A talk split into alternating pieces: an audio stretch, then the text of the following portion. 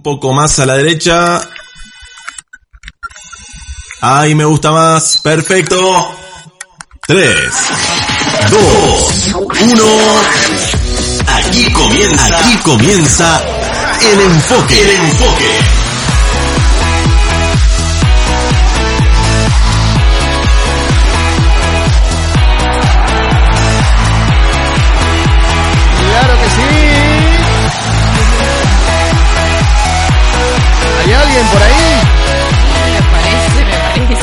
Nadie. Ay, ahí va un cardo ruso, ya Ay, mirá. Dios. ¿Puede creer usted? ¿Podés creer? Hola, buenos días. Aló, aló. ¿Qué va? ¿Qué anda? Hola, Sil. Aló, ¿cómo estás, Yamil? Bien, Ay. sí. No sé, me siento que no hay nadie del otro lado. Yo no sé si alguien despierta a esta hora, chicos. Sí. el frío que hace. El, con el, el- el frío. centro era como... Bueno, va, vamos, vamos, vamos, vamos. Va, va, va. Dale, loco, dale, sonando. Tenemos que arrancar, claro que sí. Claro que sí. Hola, hola, hola. Qué frío, sí, la flauta. La flauta. Es literal, la flauta. Yo creo que no hay otra expresión para tanto frío. Sí, ¿no? La otra es. Sí. Ay, ay, ay. La otra es, no, que están cayendo los pájaros helados. Sí. Van volando Duro en el aire y se, se congelan y tácate. No. Eh, chicos, todo blanco hoy, ¿eh? ¿Cómo está Fallen Branch? ¿Mucho frío allá? Oh, todo blanco, blanco. No era nieve, era escarcha, Escarcha. helada. El helado, no, una cosa de locos. Muy, muy, muy frío. Inclusive llegando a a los dos puentes, le digo yo. Opa. De hecho, Llegando a estados máximos de congelamiento. ay, no, Sí. pero cuando, cuando el colectivo va a su recorrido, pasamos por los puentes colorados, los Claro. dos puentes, viste, ahí la isla. Es más, no están colorados, están blancos de la. Sí. Ya no están más colorados, tan Cambian blancos, de colores. como el camaleón. El camaleón del invierno. No, qué frío. No, no, no, no, por tremendo. Dios. Mucho, mucho frío. Hoy no sé por qué no pasó el gorro de carpas porque no lo encontré cuando salí. Hoy arrancó el invierno.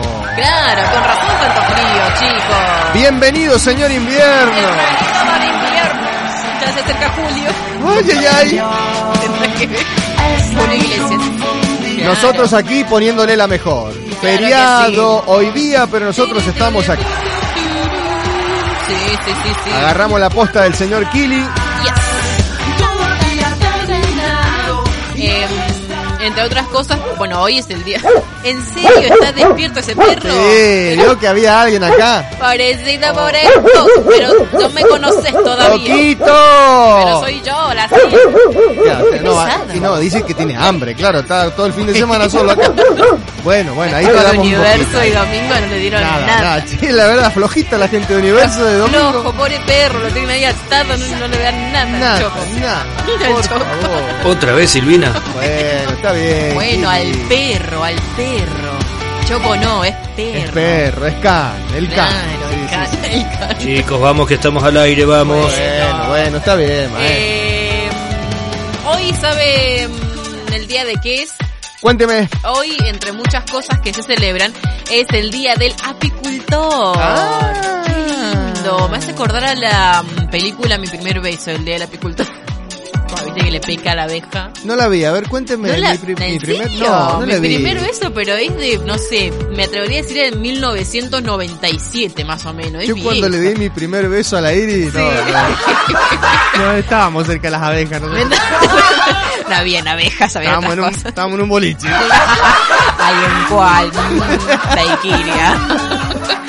Claro, la película de mi primer beso son mi Sí. primer. Selena habla bien. Mi A ver, primer beso. Cuéntenos, sí. ¿Qué Eh, tiene que ver pam, su primer pam, beso con las abejas? ¿Qué, le Claro. picó una abeja en el labio? Tiene que ver, tiene mucho que ver, porque es una, una película que va bien Sí. y de repente se pone fea, No, triste la película, horrible. No, no, Claro, son dos niños que se conocen Sí. de toda la vida, amigos, y bueno, el, el nenito estaba enamorado de ella. Sí. Cuestión que entre mm, juegos y juegos eh, le da un besito a la amiga. Le roba un beso a la amiga. Y ella dice, ay, a mí también me gustaba mi mejor amigo. Son chiquititos los Chiquitos, niños, ¿viste? sí, sí. Así, bien cuidado, bien sano todo. Cuestión que el niño era alérgico a las abejas. Uy, y ahí no. viene la parte mala. No, claro, porque él quería darle un anillo y no me acuerdo qué pasó y por qué causa, caus- eh, razón o consecuencia. Sí. Empieza a pelear con un tipo... eh, Con un panal de abejas. pa- un camotín, Un iba a decir. camotín. No, No, camotín es de la avispa. ¿Camotín no es de la avispa? No, el camotín, Además, qué sé yo. Bueno, si es- panal es es de una esas que pican, que yo también soy alérgico. ¿En serio? No, Usted me hace remontar a ese niño. ¿no? Yo soy ese niño de la película. Bueno, pero este falle- fallece en la película. No, claro. no, se muere, se Claro, muere morido. Lo pican, lo pican como veintipico de abejas. Un bajón la Oh, película. uh, qué toma. Todo, así que no sé si es muy lindo el día de la No, apicultura. qué- La re, la re embarraba. Después como que queda bien la película, digamos. Bien, bien, bien. Pero me hizo acordar a eso. Feliz día a todos los apicultores. Sí, sí, Tremendo vamos a labor. un poco. No van a Tremendo labor. Que no le piquen a niños alérgicos. las abejas. es una película, chicos. No fue basado en hechos reales, así que ya fue. El niño hoy tiene como 80 años, no sé. Grande ya. 2604-5481-76. ¿Habrá alguien del otro lado escuchando? ¿Sabes que sí? Habrá, no me digas. Eh. ¡Pero qué Pero bonete! que bueno, entre historias e historias llegaron mensajes y aquí nos dicen muy buenos días. Hola. Yo acá estoy firme con ustedes, Ah. nuestra gran amiga Elvia. ¿Cómo estás? Elvia, los chicos acá aplaudiendo. No, no, no, esta foto, yo ya digo que me pase la dirección, el número terminado en 93. A ver, Alba, nuestra amiga. Alba. No, no, no, es que Brasil. mira, ¡Ay, ¿Está qué ahí? cosa del bien! ¡Una torta! ¿por qué estás desayunando esa torta, No, chicos? no, aplaudan, che, aplaudan ustedes allá. ¡Qué rico! Chicos, acá estamos firme y desayunando. Mate. Qué rico mate con esa tortita. Chicos, pero acá están en la cama. En la, Esa es ¿cómo una en, la, concha. en la cama, eso están desayunando en la cama. ¡Ah! bueno. Está claro, qué le. ¡Qué lindo! A ver, hacemos un lugar, corre. Ahí vamos, ahí vamos, nos acomodamos ahí con usted a comer la torta. Guarda, rico. guarda porque siempre uno intenta moverle despacito, así como, eh, y se Sí. te cae el termo, se te Ay, cae a mí el me pasó que se me cayó el mate en la cama, un desastre. Desastre. Me retó el aire porque le Repasa. manché la colchada. Claro, repasa, repasa. Porque uno se quiere hacer el, el, el manitos de seda, no sé, viste, No, como no, es todo. que- eh, y- y Es que la te cama cae. es todo movedizo, ¿vio? Se te Entonces cae. se cae todo, no hay stability. No hay estabilidad ahí, se cae todo. La yerba en cualquier momento le hacen. Pumba, Chao. al costado, el termo. Feo sacar la yerba, viste, se mete así en todos los recovecos. Sí, sí, sí. A mí, me, a mí me suele pasar eso cuando me llevan el desayuno a la cama. O sea, muy pocas veces. O sea, las dos veces en el año. Ay, ¿cómo pasaste tu día? ¡Feliz día! Gracias, amiga. Muy bien. ¿La En familia, sí, con mis hijos ahí, tranquilo, Qué sí, sí. Nosotros la pasamos también en casa, En casa. con padrino, abuelo, y mi padrino nos deleitó con unas eh, músicas en acordeón. ahí. Ay, qué lindo. No, la fiesta que teníamos, los bravos. Lo que me gusta el No, acordeón. una cosa de loco, estuvimos ahí. Claro, ¿No tenemos- filmó un poquito? ¿Sabes qué? No, me permití disfrutarlo con mis Ahí, ojos. ahí, nada, están filmando. claro. Igual tengo un par de videos de otros años. Después Siempre toco las pasar. mismas tres canciones. No importa, no. Son las tres mejores canciones de la vida. Pero sí, nos sí. reímos un montón porque es como, bueno, se acuerda un poco más cada año, ¿viste? Pero mm, qué lindo haberla pasado así. Acá nos siguen llegando mates. Ah, qué lindo. No estamos solos, Yamil. No estamos No, no, no. solos. A ver esos matecitos. Andrea Campos dice, Sí. buenos días, bendiciones, gracias por su compañía desde Cuadro Venegas. Ay. Vamos todavía. Cuadro Venegas, que en inglés es Ah. Venegas Square. Venegas Square. En realidad me parece que lo cambiamos a Box Venegas. Vox ¿Te Venegas, o como sea, o Venegas Square, allá está Andreita Campos. Muy bien. Claro, nosotros estamos po- imponiendo la moda de que los distritos se, se llamen en inglés. En inglés, ¿no? claro. Venegas Square, Fallen Branch, Fallen el caso de. Rama Caída. De Gil, el De cerrito. Gil, el cerrito. Linda de Gil. De Gil, amo de Gil. Me gusta. me Eh, de bueno, de walls, es las paredes. Sí, de igual. Eh, box National, National Box. National Box. Cuadro nacional. ¡Qué grande! ¡Qué bonito suena!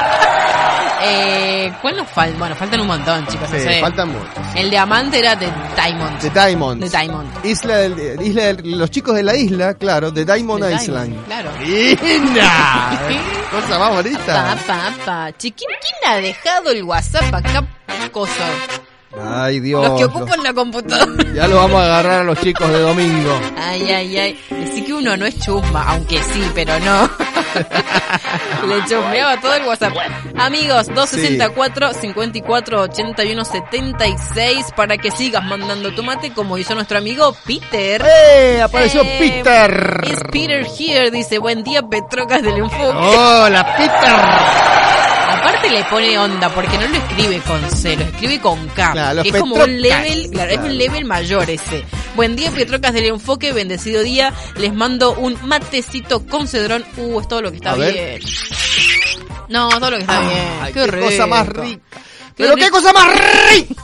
Ese mate y el remateril en la garganta. Y está haciendo unas pizzas, Don Peter. Qué rico. Che, qué bien que se ven, cuánta variedad. Peter para el jueves de emprendedores tiene que estar acá mostrándonos las pizzas. Claro, Peter, ponte la 10, Peter. Bueno, Claro. hoy lunes, a pesar del feriado por Güemes, Sí. eh, Cuénteme. tenemos mucho, mucho para charlar. Primero vamos a empezar con el tema de la semana, Ajá. atado, atado, ¿por qué dije atado? Atado. Claro, es, lo quise decir como unido. Unido. a lo que se predica siempre aquí en la Escuela del 600 en el templo central de, de el Ministerio Vida y Paz. Em, vamos a hablar sobre eh, la amargura. Eh, eh, medio, medio, así que hago medio feo el tema. Ay, chicos, pero es lunes, es feriado. Bueno, no, pero vamos a meterle, ¿no? Cómo endulzar, bueno, no sé, vamos a hablar, ¿Cómo de endulzar lo amargo, ¿vio? Cómo endulzar lo amargo. Usted es amarguera con el mate. Sí, Y yo soy dulzón. dulzón.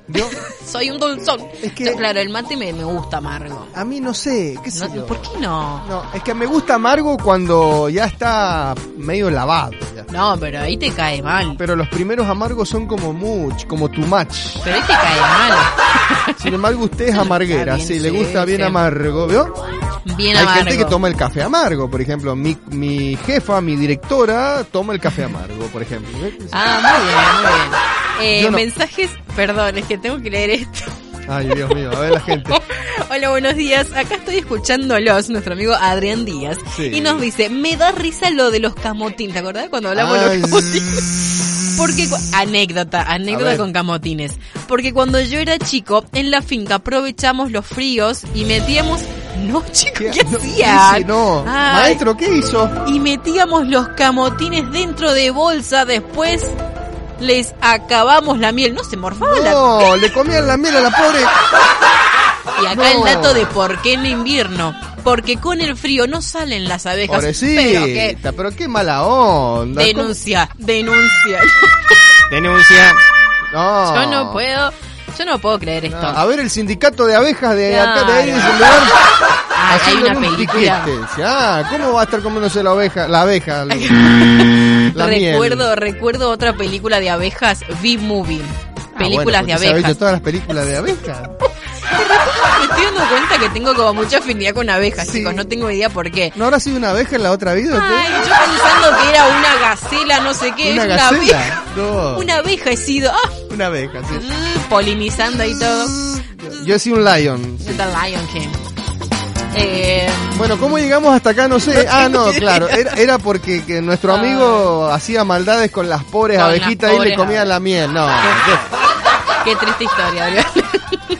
Decí, era antes de convertirme, nos dice. Bueno, men- menos mal que Dios ha llegado a tu vida, querido hermano. que no haya más maldad con los Le bichitos. dio cosa, bonita. Alejandra López, eh, buenos días chicos, son la compañía de cada día, gracias, Gracias. qué bonito, qué lindo, Thank estamos much. acompañadores. Pero qué bien. Eh, Bueno, sí, como decías recién, Sí. Sil, vamos a estar tocando un tema que se predicó este fin de semana, la verdad muy bueno, endulzando lo amargo, fue anoche la disertación a las eh, 19, 30 horas, qué frío que estaba. Bueno, estuvo frío todo el día. En la mañana, los valientes que se hicieron cita a las 8 de la mañana con 3 grados Frío. bajo cero y 7 bajo cero de sensación térmica. Tremendo aplauso para los valientes Sí, de las 8 de la mañana a las 10.30. Igual hacía frío, No, no, es que, pero había solcito. Pero es que aparte el sol pega más. como, Sí, ah. sí, sí, esos rayos son hermosos. Después a las 17 horas estuvo el pastor Ángel Pérez y en la última 19.30 horas ahí el apóstol Víctor cerrando Cerrando el domingo. el ciclo de disertaciones, de predicaciones aquí en el Ministerio Vida y Paz. Muy bien. Impecable. Eh, fue el día más frío ayer, con menos 7 grados, ¿no? De sensación térmica. Claro. De mucho Fue frío, sí. sí. Hacía mucho que no percibí estos fríos Mal, así tan... ¿sabes que sí? Tal. Eh, mal, tremendo frío. También hoy lunes, además de empezar con este tema semanal, vamos a tener claramente nuestro segmento estrella de los lunes, La Lupa. Sí, sí. Muy bien. sí, Cerca- bueno. Cerca, no, a las 12 en punto estará nuestra amiga Erika, porque decía Erika, Erika Ali aquí con nosotros compartiendo una segunda parte de eh, La Lupa. Las damas presentes. Well, she's all you'd ever want. She's the kind I'd like to flaunt and take to dinner. Well, she always knows her place. She's got style, she's got grace. She's a winner. She's a lady. Oh, oh, oh, she's a lady. Talking about Estamos arrancando este lunes, qué lindo. Arrancó el invierno, damas y caballeros. But she's never in the way. Always something nice to say. Mensajitos que siguen llegando a la radio. Bueno, gracias, qué lindo. Estamos acompañados, sí, no Qué estamos bien, solitos. Qué bueno. Acá nos dicen, hola, buen día, saludos y bendiciones para todos. The Wall, discazo de Pink Floyd, no, pero estábamos hablando de las paredes. Claro, maestro, no. Claro, The Wall eh, es el muro, The Wall, Claro, The The Wall, Wall, The se Wall. escribe The Wall, pero Claro. es el muro, o sea que sería, claro, las paredes, The Walls, The Walls. The Walls. En realidad yo le puse así, pero sería, eh, es así, chicos. A ver, ¿cómo sería The Walls en inglés? No, digo, las paredes en inglés. No se ría, no se ría, que hace frío, señora. Las dos neuronas se le congelaron. ¡Ey! Un saludito para mi hijo Alejo Toledano, por fin, que los escucha también y se emociona. Se emociona con las abejas, por ejemplo. Dejaron toda su miel. Claro, qué feo. Ahí, ahí después eh, Adrián siguió como tratando de remontarla. Y nos dice, una vez que me convertí, ahora compro la miel. Más te vale. Más te vale que no andes robando miel por ahí Yo creo que el sindicato de, de- de abejas... Sí, las abejas. No, tremendo. ¿Qué le pasa? Estaban re locos, pobres. Eh, matecito. Ay, me, se me agudizó más la voz, ¿viste? Sí. Matecito. Matecito. Matecito y escucharlos a ustedes es todo lo que está bien. Muy bien, pero qué piropeadores. Nuestra amiga Olga Alcaya nos dice. Olguita. Olgui, Bueno, mi vieja está ahí. Buen día, hijo. Buen día, Sil. Hermosa compañía. Los felicito. Bueno, escuchamos un poquito. Sí, Obvio, dale. No, no, no, eh, que el frío te pone así como medio, medio meloso y nuestro amigo aquí nos pide un tema Wanna Be Love de DC Talk. Chico, pero ese ¿Pero es, es alto tema. o Eso sea, es satánico. ese es del mundo. Ese es del mundo. Es- De Sissy Top. Ah, pero es ten, Love la otra. ¿Cuál es la de Love? No sé, qué sé Quiero ser amado. quiero ser amado. Encima, Tiene que ser pum para arriba, maestro, por esta hora. Estamos arrancando acá. Claro. Capaz que le estoy pifiando, pero yo siento que no, ¿eh? Ro Heredia, buenos días, saludos desde... Saludos desde San Martín. Eh. Hola. Ro, ¿cómo estás? Hola, ¿cómo anda? Qué lindo. Bueno. Bueno. ¿Escuchamos al señor locutor? Sí, escuchemos. Musiquita, matezazo y ya venimos. El enfoque. Para que podamos ver el enfoque de quien, más, importa, con Jamil y Silvina. Aquí, en Estación Luz.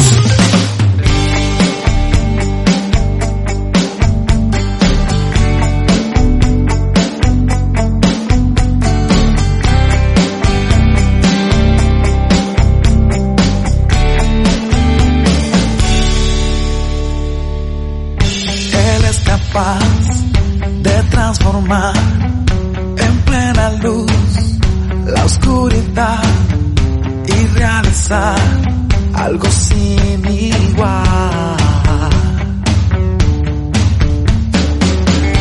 Él puede ver tu interior y poner paz donde hay dolor, cerrando así las heridas que alguien causó decides caminar.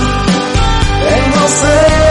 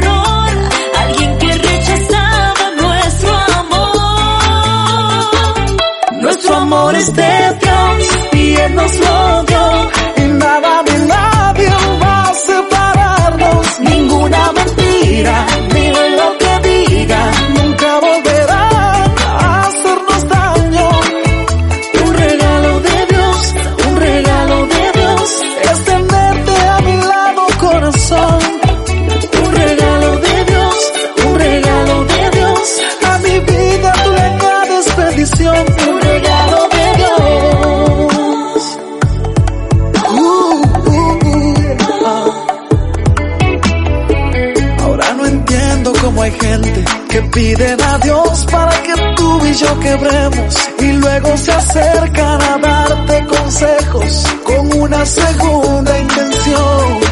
Oh, oh, oh. ¿Le gusta Tercer Cielo? Sí. Ah, No le gusta. No le gusta. Esta gente que hace pausa porque la piensa demasiado. La pienso no, ya es- esos silencios hablan. Eh, me estoy teniendo una para salir de esa. No la prefiero, digo. Entonces, ¿entendés? No entiendo lo que quiere decir. ¿Entendés? Claro. Por ejemplo, la pregunta, ¿te gusta Tercer Cielo? En vez de decir no directamente, digo, y no lo prefiero. O sea, lo escucho.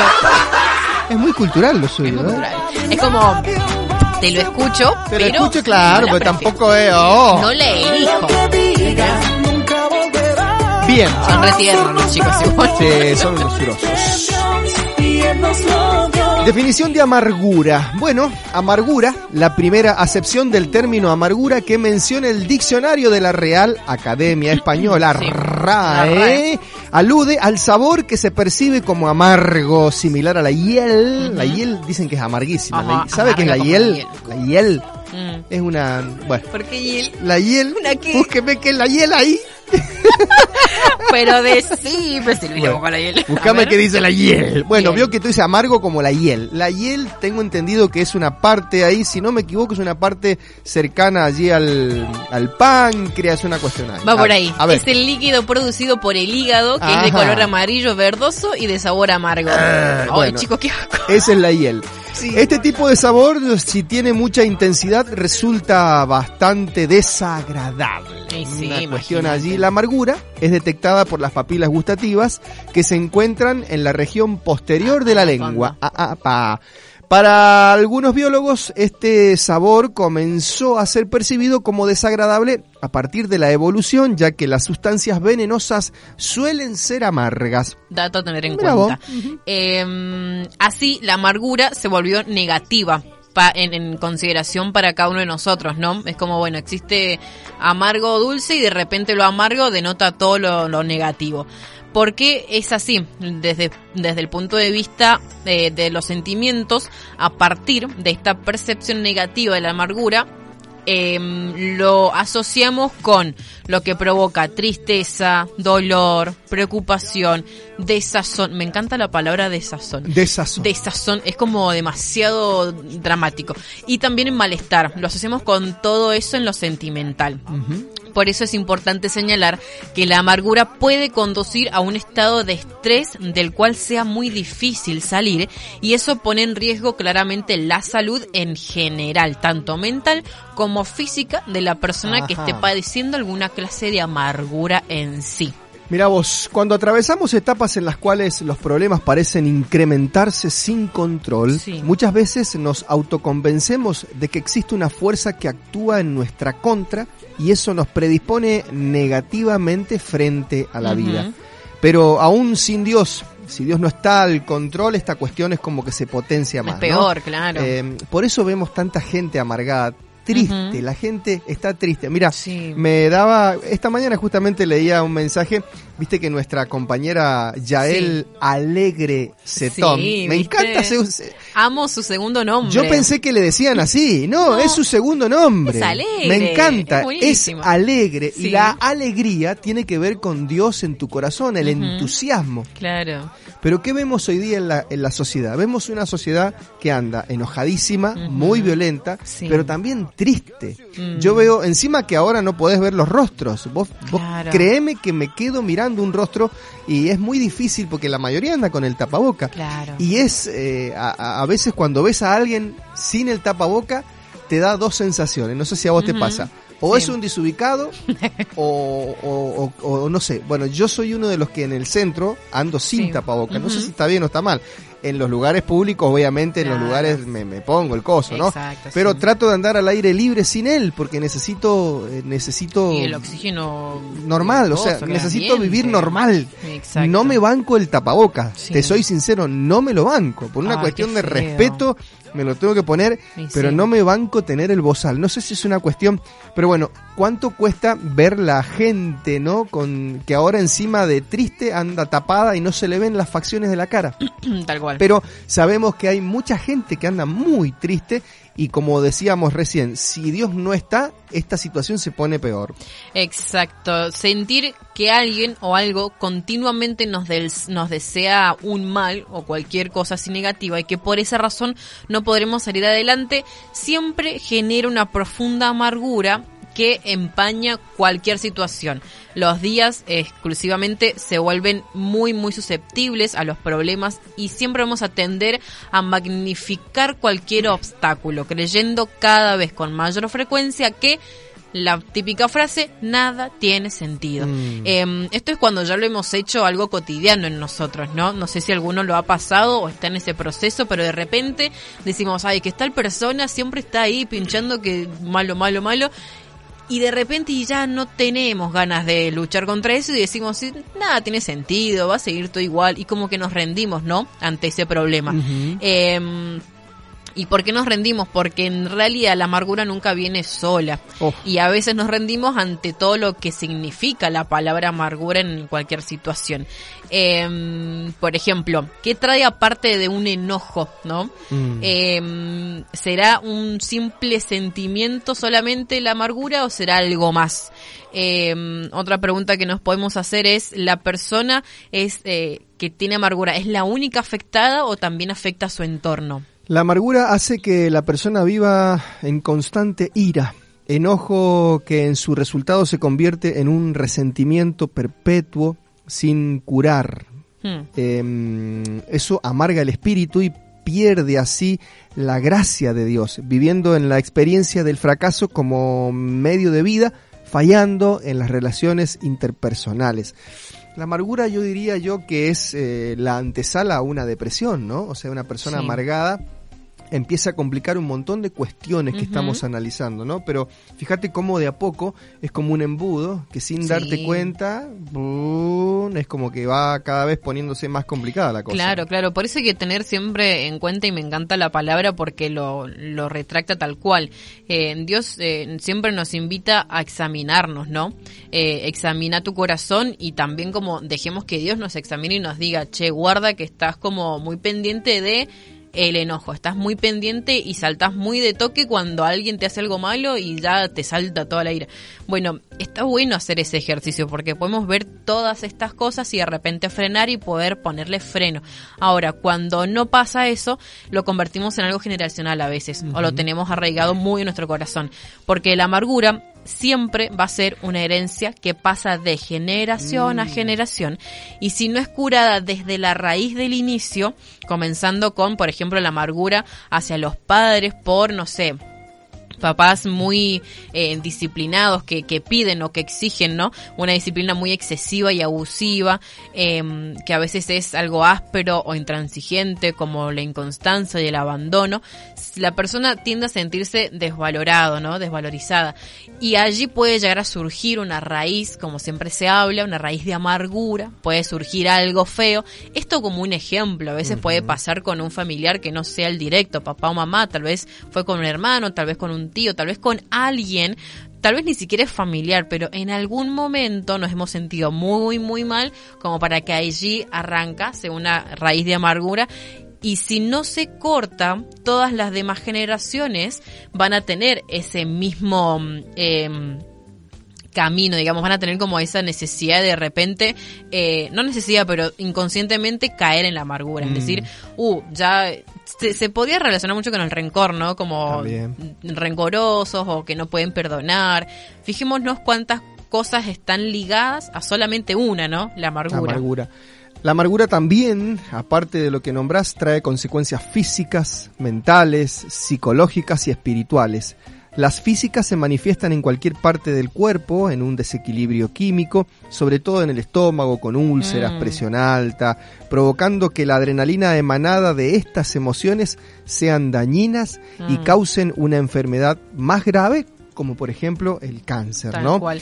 En cuanto a la afección emocional y espiritual, esto va mm, de adentro hacia afuera. Lo emocional y lo espiritual tienen consecuencias que también dañan al organismo humano, como las físicas y las psíquicas. Mm. Un espíritu y una mente enferma no avanza, se estanca está en fatiga, Mm. suele producir insomnio y la falta de sueño se refleja en la cara con gestos de desgano o depresivos que van carcomiendo los huesos con la imposibilidad de una verdadera conexión con el amor de Dios. Sí, y esto mm, puede sonar, uy chicos, saben un montón, eh, o, o de dónde sacaron esto. En realidad, todas estas cosas han sido totalmente expuestas por muchas sociedades de salud. em, ya es eh, tema muy, muy común decir estás somatizando.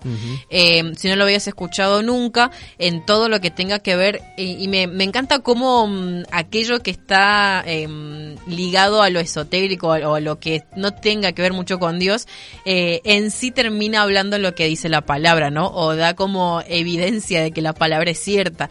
Eh, porque el somatizar es justamente esto.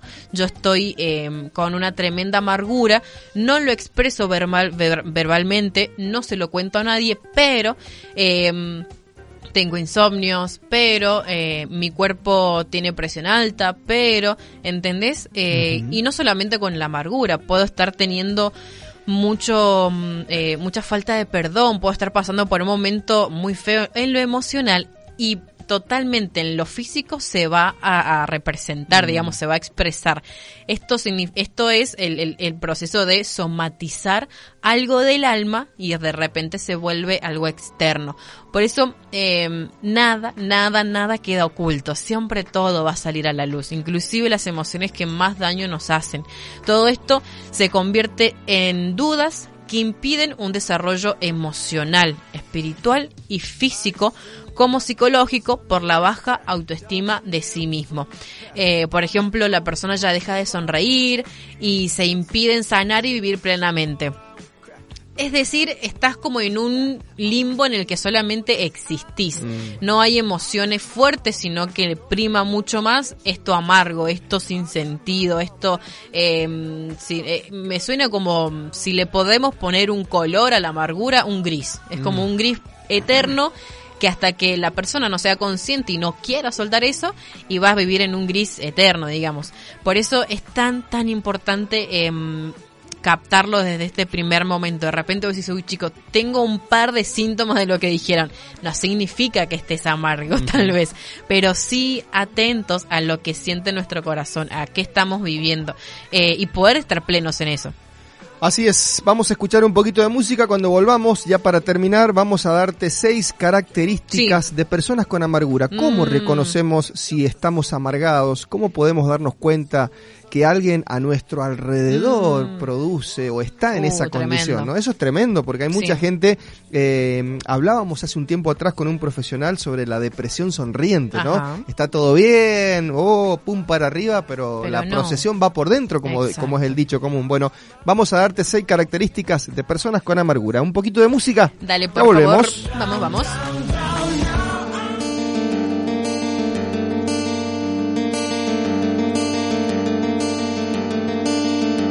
El sonido del silencio, que no quiero escuchar, es aquella noche fría la que quiero evitar, el sentirme descubierto cuando el sol me quemará. ¿Para qué seguir riendo cuando siento que no estás? ¿Para qué quiero los mares si mi barco se hundirá? ¿Para qué seguir viviendo si a lo lejos tú estás? Fuerzas se me el está por comenzar. Fue otro día en silencio el que acaba de pasar. Pasa y pasan los minutos en mi oscura soledad. Soledad que se alimenta del silencio de tu boca. Esa boca que sonríe pronunciando así mi nombre. Aquel nombre que me diste diciendo que sí mi amor. Es mi amor que en ti espera y que siempre esperará. Es tu amor pasen mil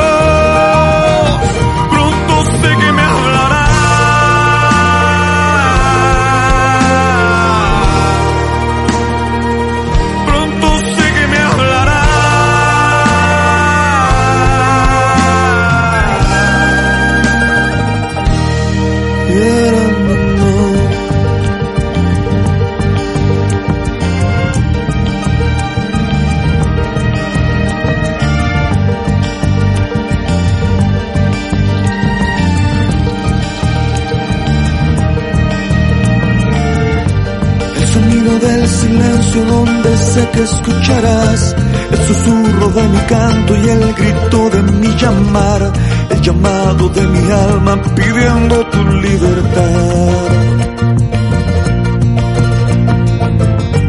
Yo quiero seguir riendo aunque el llanto aquí está, aunque el barco se me hunda, sé que yo podré nadar, la corriente de este río a tu amor me llevará.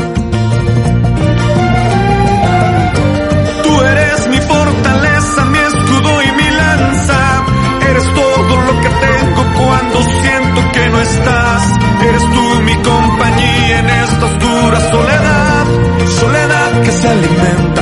El silencio de tu boca, esa boca que sonríe pronunciando así mi nombre, aquel nombre que me diste diciendo que si mi amor es mi amor que en ti espera y que siempre esperará. Es tu amor que me condena a esta eterna libertad y aunque pase mi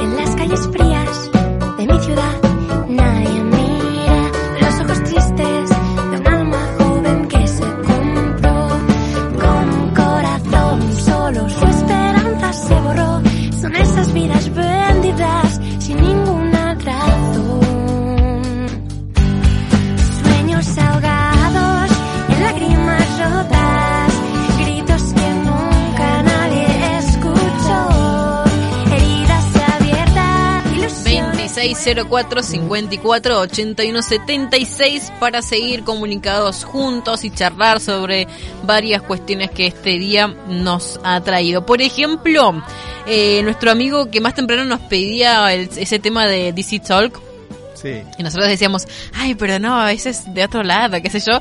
Nos dijo, es una de las bandas cristianas más grandes de la historia. No lo conocemos. No, nosotros. Mildis, amigo. Chicos, ¿cómo no van a saber? Mildis. Eh, y también nos decía que el mate se toma totalmente amargo, así que Ah, vamos bien, Yamil, vamos bien. Atrás. va. Sí, sí, sí. Eh, nuestra amiga Marce Casado también presente. Hola, dice, Marcelita. Hola amigos, buenos días. Acá escuchándolos. Es un placer tenerlos y poder estar juntos. Gracias, gracias. Gracias, Marcelita. Em, terminamos el tema. Nos fuimos comentando que íbamos a hablar sobre las seis características de personas con amargura. ¿Cómo detectar eso? ¿no? Así es. ¿Cómo detectarnos? Porque Bueno. por ahí lo tenemos y no sabemos. Es verdad. La número uno, tienden Sí. a sentirse incapaces y a culpar a fuerzas externas de las cosas malas. Son tendientes a hacer una atribución interna de incapacidad, de una atribución externa de mala suerte, ¿no? Por un lado, las personas creen que no son capaces Sí. y por otro, que no es culpa suya cuando hacen las cosas mal. Uh, claro. Em, punto dos, no reflexionan sobre sus emociones. Eh, son personas que no se permiten reflexionar sobre los propios estados mentales ni reconocer las emociones que surgen. Em, porque conocer y analizar nuestras emociones y pensamientos desde afuera puede ser súper útil para superar, por ejemplo, la negatividad y ver las cosas desde otra perspectiva. Mm, tremendo. El punto 3. Se quejan todo el tiempo. Ay, chicos. Este es el centro de la vida de estas personas, aparte de anclarse a lo negativo, les impide buscar soluciones. Mm. Normalmente, la gente con tendencia a la queja es poco resolutiva. Ven problemas en vez de ver soluciones y no suelen poner remedio a lo que les molesta. Claro.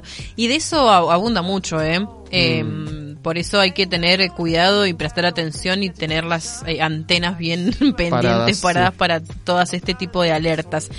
Número cuatro, característica de son envidiosos o envidiosas estas personas, sienten envidia y dificultad para admirar al otro. Son personalidades centradas en sí mismas y en ocasiones con una visión paranoia, ¿no? Que les hace difícil mirar más allá. Ajá, interesante Ay, ay, ay. ese punto. El punto número 5 son egoístas. El egoísmo, eh, el egoísmo, perdón, es la base de su personalidad. Mm. La gente negativa es egoísta, habla de sus problemas, de sus dificultades, Ah. todo me pasa a mí, yo, yo, yo, Claro. mí, yo, mí, yo, de mí mismo y de su mala fortuna, de mi mala suerte, todo a mí, todo a mí. Y esa misma Claro. forma de pensar hace que se cumplan sus expectativas. Aunque encuentren a quien cargar con esa desgracia, los egoístas son más enfermizos, ellos hacen todo lo posible para ellos llevar permanentemente Claro. esa carga. Claro, claro. Em, por ahí no, creo que muchos dijeron, ah, Uy, tal ay. persona, ay, yo soy así. Mm. Está bueno que lo hablemos, chicos. No hay nada de malo exteriorizar que, ay, la verdad que soy un poco quejosa o Mm. quejosa. A ver, está bien, reconocerlo es el primer paso. Ahora después hay que trabajar sobre ello. Punto número 6, característica de su pensamiento está distorsionado y lleno de ideas falaces. ¿A qué se refiere esto? En sus mentes, en las personas eh, con amargura, abundan conceptos poco realistas como me lo merezco. Eh, porque sí, digamos, eh, tengo que caer bien. Si soy valioso, tengo que conseguir lo que me proponga esto solamente lleva a la frustración, porque mm, si de repente yo idealizo mucho una situación y me esquematicé que tiene que ser tal cual y no me doy una flexibilidad al error, claramente, tarde o temprano, cuando me equivoque, cuando algo no salga como yo lo planeé, y voy a sentirme frustrado, frustrada, porque no pasó como en mi mente había surgido. Em, son características que puedes, pu- pueden estar todas en la persona, que sería muy feo, tendríamos que eh, recurrir totalmente ya de cabeza a, un profesional de la salud mental o a, alguien para contarle lo que nos pasa, pero puede ser que algunas se evidencien más que otras. Por eso, eh, este lunes lo comenzamos con estos eh, conceptos, significados, para que vayamos abriendo paraguas para el resto de la semana, ir profundizando más sobre cómo podemos ir endulzando lo amargo. Así es, lo vamos a estar tocando durante la semana, temas que se estuvieron disertando en el Ministerio Vida y Paz, nuestro amado tabernáculo de la fe. Qué lindo, esos nombres, ¿viste? Me pareciera que decir Biblia, la, la escuela bíblica, el, Sí. el tabernáculo, eh, que no, pero es que son nombres bonitos, Pero hay que sí sí, siempre No. reflotarlos porque son parte de nuestra identidad de hijo de Dios. Vamos a estar tocando temas eh, concernientes a lo que recién te expusimos, pero ya tenemos sentado Ya en la mesa de trabajo ella, claro que sí, pero la vamos a presentar como, Como tiene, tiene que, que ser. ser, sí. Porque la fe tiene lógica, es que miramos con lupa el detalle de lo que decidimos creer. El porqué del porqué es también importante saberlo. Bienvenidos a esta nueva edición de La Lupa con Erika Ali. Así es, bienvenida, Erika Ali. No se escucha, dice, no se escucha nada. No, yo sí te escucho. Nosotros te escuchamos bien. Te maté entonces. No, no. Buen día. ¿Cómo ¿Qué va? tal, chicos? Feliz feriado. Trabajando. A mí me parece genial. Muy Sirviendo bien. al Señor. Muy bien. Yo también me sumé, me sumé, dije, no, no. Yo les cuento, tengo a mi papá en pleno Valle Grande. Apa. Maravilloso Sí. allí. Está solito. dije, no, voy a renunciar y no, voy a ir. bonito. bueno, pero es un ratito, señor papá. Sí, Un ratito. no, no. Bueno, él después viene, así que no hay problema. Tiene que ver el partido de esta noche. Ah. Partido, creo que juega Argentina. No, ¿A Paraguay, creo que las nueve. O a las 7. Bueno, ya vamos a ver. No, a las 21. A las 21. Me parece que Hasta sí. ahora Ok. todos han sido las 21. Yo no lo veo, a mí me ponen a hacer pizza casera. Sí. y todo. Claro, es, la, es la cultura, ¿viste? Como, sí, bueno, la mujer hace la pizza. Unos cocinan ¿Sabes y otros debo, cosas. debo confesarles, dama? Bueno, los que, A los que me conocen saben que yo poco futbolero de Ah, verdad. bueno. ¿eh? Poco. Pero poco, ¿eh? Poco. Si está el fútbol lo veo, por una cuestión de que están todos los varones ahí. Claro. Te sumás al grito y eso. Pero si Ah, no está, es muy probable que... Nada. Nada. ¿Será raro? bueno. ¿Será normal eso? Tu esposa debe estar contenta entonces. Sí, no le damos, bueno, no le damos importancia al fútbol. Me parece muy bien. Puede ser, sí, más vale. Bueno, Es algo Erika, que gracias, Bueno. gracias por estar aquí haciéndonos compañía. Bueno, hay mucha gente conectada, mucha gente que nos está escuchando. Arrancamos tempranito con Sil, dijimos, ¿habrá alguien allí? Bueno, Habrá o no habrá. estaban todos, había Sí. uno que estaba desde la cama mostrándonos con su frazadita, el mate, Sí. Literal. calentito y la radio así escuchando, así que bueno, hay Qué mucha hermoso, gente sí, qué este lindo. Qué lindos, qué lindos. Aquí tenemos a nuestra amiga Alita que nos manda un mate musical. ¿Qué lo que es esto? Ah, Un mate, matecito. mate Oh, musical. mate musical. Bueno. Eh, bendecido día, gracias por la explicación de esos temas. El invierno empezó blanco de la helada, abrazote, sí, Sí, todo frío. blanco. ¿Vos venís Sí. del valle? No, no, no. De Ah. mi casa acá cerquita. Porque digo, allá de versión más blanco Ay, Terrible. Sí, el valle es muy lindo, pero más vale que Ah, tengas no. abrigo, una estufa, porque Sí, porque Oh, si no, sí. se pone Sí. frescón. Está es para fresquito. Colgar jamones, dijera mi tío. Esta colgar. habitación está para colgar Ajá. jamones. La última pieza de Sí. mi casa. Papá anda sacando. Saca todo y colguemos gemones, tal cual. Bueno, como siempre, cada lunes es importante poner la lupa en temas que son muy, eh, muy puntuales, diría yo, necesarios y a veces poco discutidos o poco tratados. Y bueno, justamente esa es la idea de poner lupa. Eh, esta mañana cuando orábamos al Señor y, nos poníamos de acuerdo con Sil, eh, qué bueno que es, comprendimos algo, audiencia, Erika, gente que nos escucha, que a veces uno da un tema, pero termina siendo a veces más edificado de lo Ah, que da. ¿no? O sea, Sí. edifica a las personas y eso está Sí, bueno, re. pero uno necesita eso. Y sin querer, es- yo le llamo efecto boomerang, ¿no? Das, pero recibís la misma intensidad. Y de eso se trata, nos edifica mucho, nos ayuda a crecer, nos empuja a seguir adelante, Tal todo cual. esto que estamos compartiendo. Y está bueno abrir la mesa a toda la gente que nos ve y nos escucha para que participen juntamente con lo que Erika va a exponer. Así que señora, todo suyo. Bueno, esta es una serie que empezamos ya hace dos lupas atrás. Eh, me comprometí a ir dando eh, señales de los últimos tiempos. Yo creo que hay que estar muy ciego para no darse cuenta de que la venida del Señor está muy cerca. Pero yo no me puedo quedar solamente con eso, ¿no? De que el pastor lo diga, que otros lo digan, sino que creo que la iniciativa, y en este caso de este programa, la lupa, es ver qué tan cerca está, ¿no? Em, cuando uno ama al Señor de verdad, cuando uno ama a alguien y lo está esperando, quiere saber detalles de esa espera. Viste cuando, yo me acuerdo cuando nos fuimos con mi esposo, nos fuimos durante un mes a, a Estados Unidos y mi papá y mi mamá se quedaron con mis hijos, ¿no? Y bueno, eh, ya vuelve, ya vuelve papá y mamá. ¿Cuándo vuelven? ¿Dónde vuelven? Ay, sí. ¿Por qué? ¿Y qué?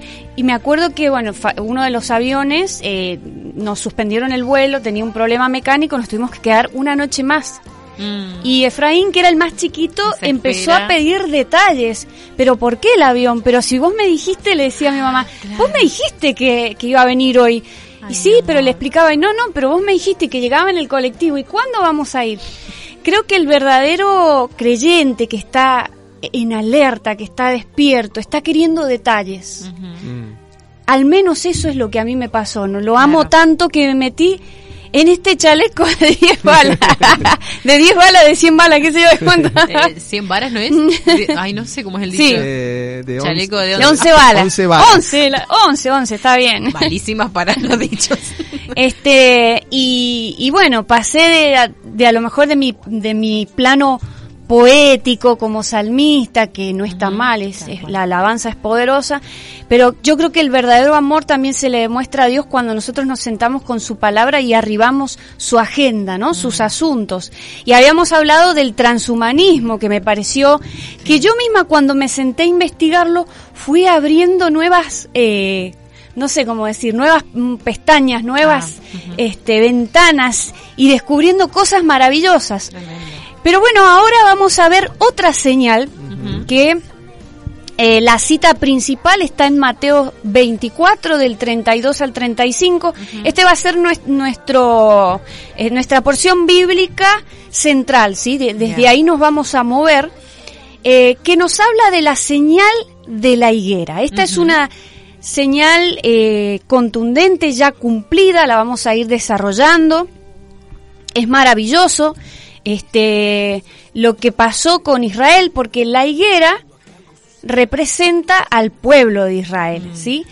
Eh, así que vamos a empezar a desarrollarlo. ¿Qué les Bien. parece? Correcto. Lo leemos. allí, Mateo 24, capítulo 24, versículo del 32 al 35, dice lo siguiente. Sí. De la higuera, aprended, y voy a hablar con el idioma de la Reina Valera en Exacto. 1960 para Sí. que se entienda bien. Aprended, con D final, la parábola. Cuando ya su rama esté tierna y brotan las hojas, sabéis que el verano está cerca. Así también vosotros, cuando veáis todas estas cosas, conoced que está cerca a las puertas. De cierto os digo que no pasará esta generación hasta que todo esto acontezca. El cielo y la tierra pasarán, pero mis palabras no pasarán. Amén. Amén. Bueno, eh, es, este capítulo, Mateo 24, es muy famoso. ¿Por qué? Porque aquí los discípulos le preguntan al Señor en el inicio del capítulo, ¿cuándo serán estas cosas y qué señal habrá de tu venida y del fin del siglo? Quiere decir que los discípulos querían saber qué iba a pasar. Y ahí se desarrolla este capítulo 24 que es muy largo y entre otras cosas el Señor le habla de la parábola de la higuera. Ahora, para llegar a entender esta porción central, debo explicar otras cosas de antemano. Bien. Número uno, que la higuera representa a Israel. Y debemos entender cuál es la posición y la situación de Israel con Cristo. Permiso, voy a toser un poco. Co- Tosa, tosa. Yo mientras digo la, la, la. Llenaba, che, con Está. algo que nada que ver. Ahí está. Muchas gracias, Yamila. eh, bajó el volumen. Muy bien, muy bien. Atento, atento. debemos entender entonces cuál es eh, qué pasó con Israel, ¿no? Porque nosotros venimos a la iglesia, aprendemos, pero no nos damos cuenta muchas veces que este libro que leemos, que consideramos sagrado, es el libro de la historia de un pueblo que está no muy muy cercano, pero que tiene un lugar geográfico que es Israel, que tiene una historia y que hasta el día de hoy existe. O sea, el Dios que nosotros adoramos es el Dios de Israel. Sí. También de la iglesia. Nosotros no estamos leyendo crónicas de Narnia, ni, ni entramos en un ropero y aparecemos leyendo la Biblia, sino que nuestra fe está basada en un Dios que eh, eh, se sumó a la historia de la humanidad cuando Él vino y que, no- miren, cuando alguien te pregunta, ¿cómo sabes que Dios existe? Una de las respuestas que podemos dar es Israel. Mm, tal cual. Israel existe, Israel tiene un Dios, Israel tiene una historia que hasta el día de hoy es asombrosa y la vamos a ir viendo. Pero no podemos contar todo. Básicamente lo que podemos decir es que 600 años antes de que el Señor viniera por primera vez a la tierra, fue anunciado que iba a venir una primera vez y una segunda vez. Ahora, ¿qué pasó con Israel Mm. en- con respecto a su, hacia su, su actitud hacia Cristo en su primera venida. Todos sabemos lo que sucedió. Que lo crucificaron, ¿sí? Lo rechazaron. Ellos rechazaron a Israel. Es más, eh, por ahí dicen, ¿se acuerdan de Mel Gibson de La Pasión? Sí. Bueno, dicen que cuando esa película salió, muchos judíos ortodoxos, los que no, o sea, los que han rechazado a Cristo, eh, se enojaron mucho, porque ellos dicen, no, no, fueron los romanos los que crucificaron a Cristo. Y en realidad no fueron los romanos. Según la palabra de Dios, fueron, fue el sistema religioso Del que le dijo a su propio Dios, no te queremos, no te reconocemos.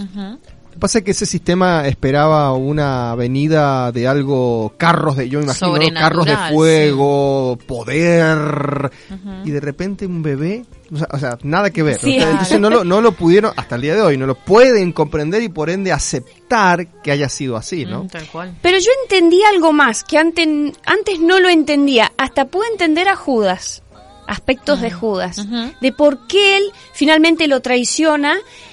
Porque como estas dos profecías, eh, miren, piensen esto, Sí.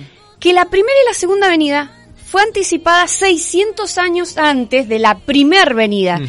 Quiere decir que te están contando una historia, pero toda junta, ¿sí?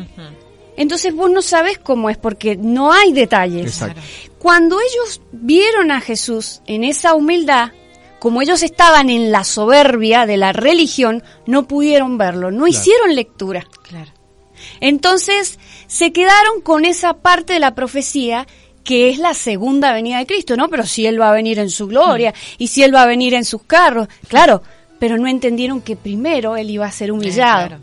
¿Qué es lo que cantamos siempre? El cordero y el león aquí en la iglesia, es, ¿no? sí. Él vino primero como un cordero y ahora vendrá como un león. Mm. Ahora, cuando Cristo viene a la tierra, ¿sabían que no vino por nosotros en un principio? Mm. ¿Quiénes nosotros? Los gentiles. Claro. ¿Saben quiénes son los gentiles? Los que no son judíos, ¿sí? Lo- están los judíos y los gentiles, que somos todos nosotros. Todos. Lo vamos a ver en San Juan 1, del 11 al 12. Sí, dice lo siguiente. A lo suyo vino y los suyos no le recibieron. Mas a todos los que le recibieron, a los que creen en su nombre, les dio potestad de ser hechos hijos de Dios. Bien, a lo suyo vino. ¿Qué es lo suyo? El pueblo de Israel, ¿sí? Acordémonos que eh, Abraham fue levantado y le dijo el Señor, vete de tu tierra porque yo voy a levantar una nación de tu simiente, ¿sí? sí. Eh, pero el Señor vino, dice, y lo rechazaron. Mm. Mateo 15, 24, él mismo lo dice aquí en esta cita. Él respondiendo dijo, yo, perdón, no soy enviado sino a las ovejas perdidas de la casa de Israel. Eso se lo dijo una mujer cananea. Que pidió un milagro para su hija.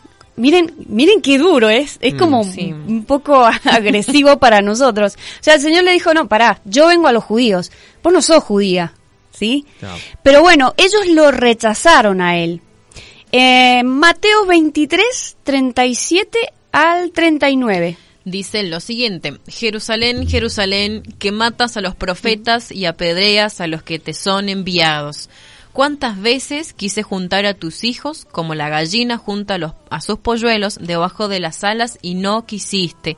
He aquí vuestra casa os he dejado desierta, porque os digo que desde ahora no me veréis hasta que digáis, bendito el que viene en el nombre del Señor. Cómo el Señor Jesús se entristece por el pueblo de Israel porque no solamente rechaza a los profetas, sino Sí. al mismo Hijo de Dios, ¿no? Fue rechazado él. Entonces, ¿qué pasó? Ahí en el mismo capítulo de, eh, de 24 de Mateo, también el Señor les dice que no quedará piedra sobre piedra del segundo templo, que es el que estaba cuando estaba Jesús. Sé que los discípulos lo llevaron, como que le hicieron un tour. Mirá qué lindo, Señor, cómo esto ha sido reedificado, qué bonito. Y el Señor les dijo, bueno, yo les digo que no quedará piedra sobre piedra. Y efectivamente el Cristo muere y 70 años después de Cristo viene el general Tito y destruye Jerusalén y saquea el templo. ¿Y saben qué?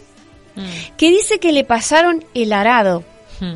No quedó literalmente piedra sobre piedra. Wow. No quedó nada. ¿Y cómo sigue la historia de Israel? Bueno, la historia de Israel es que ellos fueron dispersados por todo el mundo. Absolutamente, ¿sí? Se quedaron, fue una nación que se quedó sin su propiedad, sin, lugar, sí. su territorio. Eh, y esto pasó casi dos mil años aproximadamente. Tal cual. ¿Cómo muy, vamos? Muy interesante. Creo que leer la historia de, de Israel es realmente interesante para nosotros y nos tiene que llamar la atención. Y está buenísimo que desde ahora en adelante vamos a tocar estos puntos para saber ¿y cómo Israel? ¿Y por qué? ¿Y cuándo fue esto? ¿Y cuándo fue lo otro? Bueno, acá con la lupa vamos a poner foco en eso, justo. Sí, sí, sí. Un poquito de música, chicas. Dale. Un Perfecto. matecito, ya venimos. Sí, qué rico.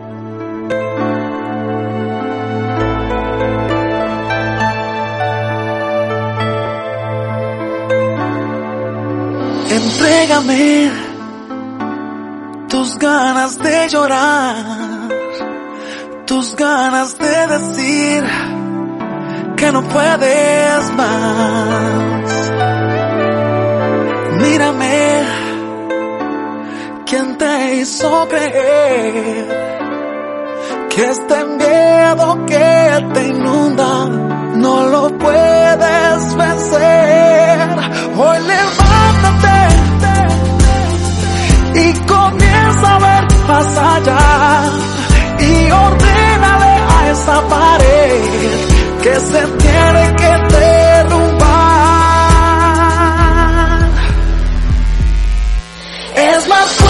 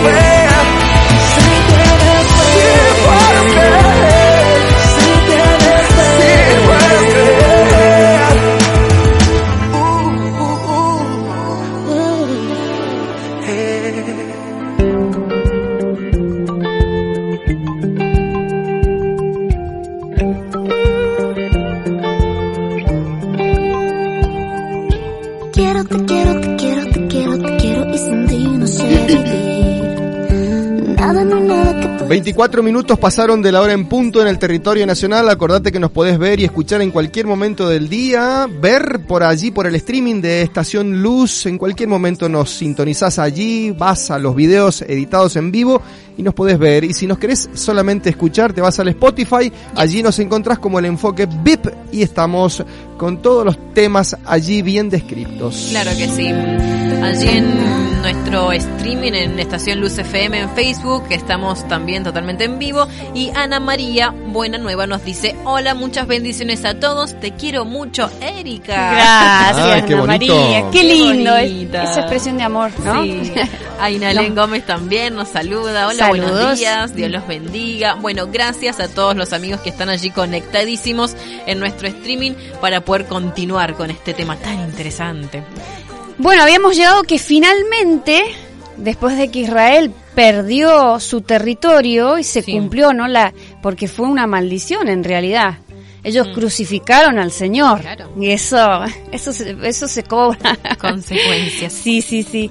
Este, pero bueno, pudimos ver, es parte de nuestra historia, de esta generación, de hecho, que el 14 de mayo de 1948, el Señor permite que Israel vuelva a recuperar su lugar. Y esto fue un fenómeno milagroso.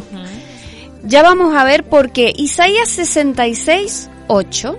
Dice lo siguiente. ¿Quién oyó cosa semejante? ¿Quién vio tal cosa? ¿Concebirá la tierra en un día?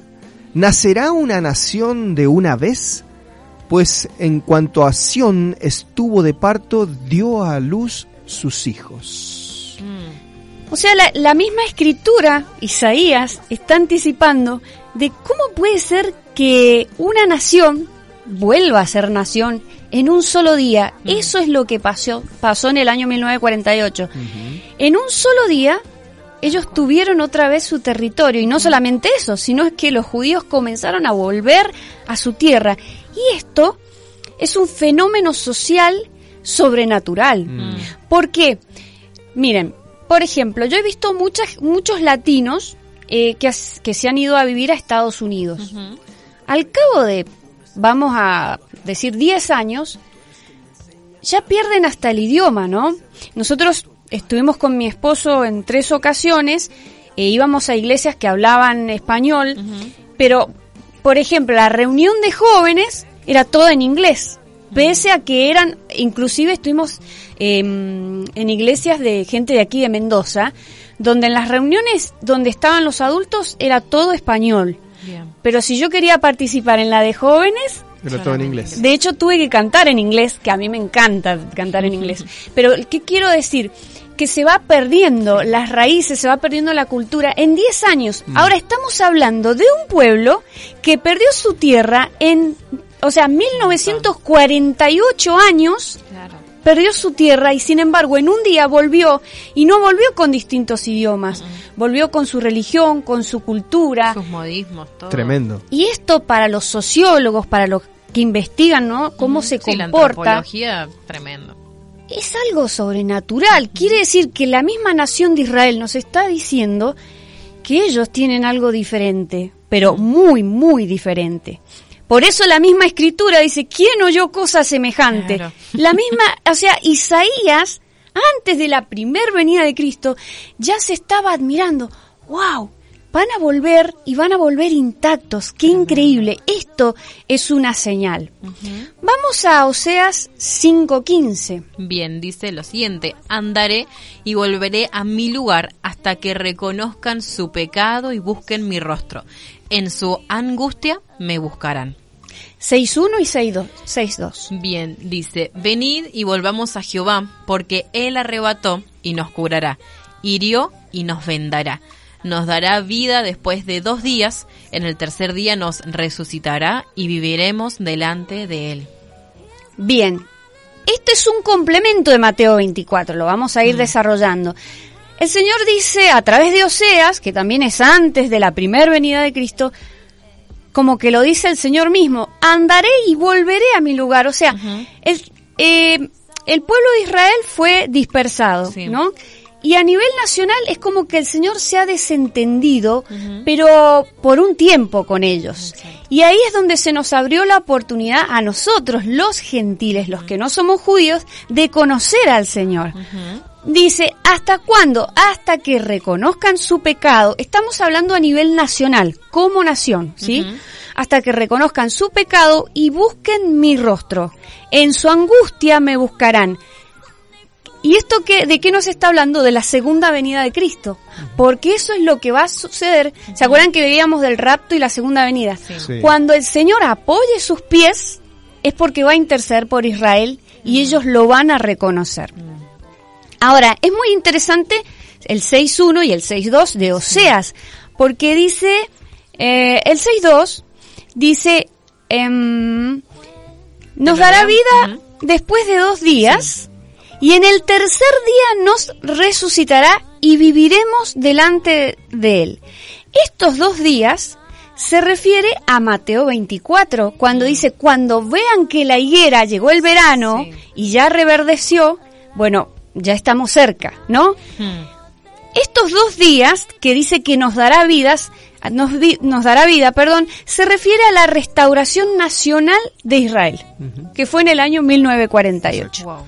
Y el tercer día va a ser la restauración espiritual Mm. de Israel, que será al final de la gran tribulación en la segunda venida de Cristo.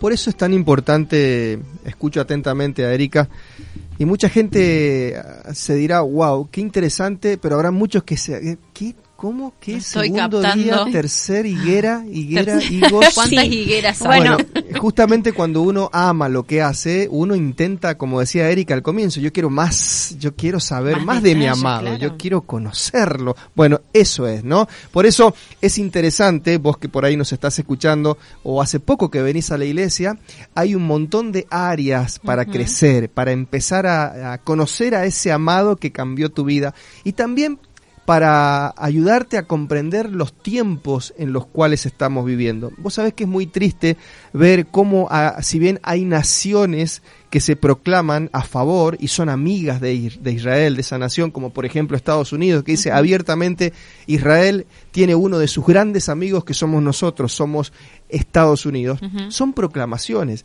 Y qué triste saber que nuestra nación argentina está distanciada de Israel, o sea, Claro, está dando señales.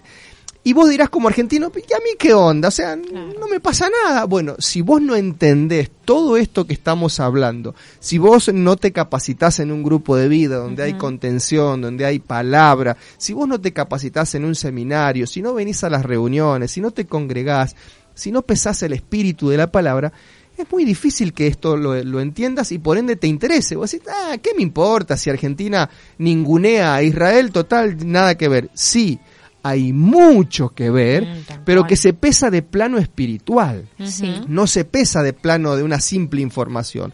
Cuando vos hablás y escuch- o sea, perdón, cuando vos escuchás un presidente que mm, defiende al pueblo enemigo de Israel, como lo es el, eh, el- el- la franja ahí, este, Palestina. no, no, Sí. no la franja de Gaza, sino el enemigo que tiene un, un grupo llamado Hamas, que es un Sí. grupo, entre comillas, Terrorista. revolucionario, terrorista. Matan eh, gente, matan niños, no les importa nada. Cuando vos escuchás que tu nación argentina defiende eso y pone en tela de juicio a Israel, vos decís, wow, ¿cómo nos estamos posicionando ante el mundo en esta situación de la cual te estamos explicando? Lo que significa Israel para el mundo, la señal, todo esto que nos está describiendo Erika. Por eso es importante y está bueno que te hayas quedado ahí del otro lado escuchando y poniendo lupa, porque necesitamos saber estas cosas. Mm. Las necesitamos saber como pueblo de Dios, entendido en los tiempos, para de esa manera percibir y pesar lo que viene por delante y estar alertados. Porque un día el Señor va a decir, hey, yo puse allí en la tierra gente que les habló desde el púlpito, desde la televisión, desde la radio, Claro, y no habrá tu tía. Por eso, qué bueno que nos estés viendo o escuchando. tal cual. Así es. Pasamos a Zacarías 12. Pasemos a Zacarías 12. A ver, a ver. Dice, lo siguiente. Ya te lo encuentro. Eh, ah, bueno, lo buscamos en la Biblia Esta- normal y corriente. Bien, mientras Por que ustedes la está. buscan, Sí. eh, esta cita está referida al tercer día, donde dijimos que eh, Israel tendrá la restauración espiritual a nivel nación, ¿no? Que será en la segunda venida de Cristo, Sí. Donde ellos lo van a reconocer como el Mesías. Bien, Zacarías 12, versículo 10, on- 10 y 11. 10 y 11. Dice lo siguiente, y derramaré sobre la casa de David y sobre las moradas eh, y sobre los moradores de Jerusalén espíritu de gracia y de oración, y mirarán a mí, a quien traspasaron, y llorarán como se llora por hijo unigénito, afligiéndose por él como quien se aflige por el primogénito. En aquel día habrá gran llanto en Jerusalén, como el llanto de Adadrimón en el valle de Megiddo. Qué maravilloso, ¿no? Ahí nos está mostrando a cuando el Señor venga cómo ellos van a reconocer. Y dice que el mismo Señor va a derramar un espíritu de oración, de arrepentimiento. No sé si ustedes vieron, yo hace poco lo vi en Facebook, a un judío ortodoxo en el muro de los lamentos. Ellos están clamando más que nunca Mm. por un Mesías. Y, y es un llanto... eh, que a mí me conmueve mi- mis entrañas de lo más profundo. Eh, cómo se inclinan una y otra vez pidiendo al Mesías y hacen como una especie de llanto, ¿no?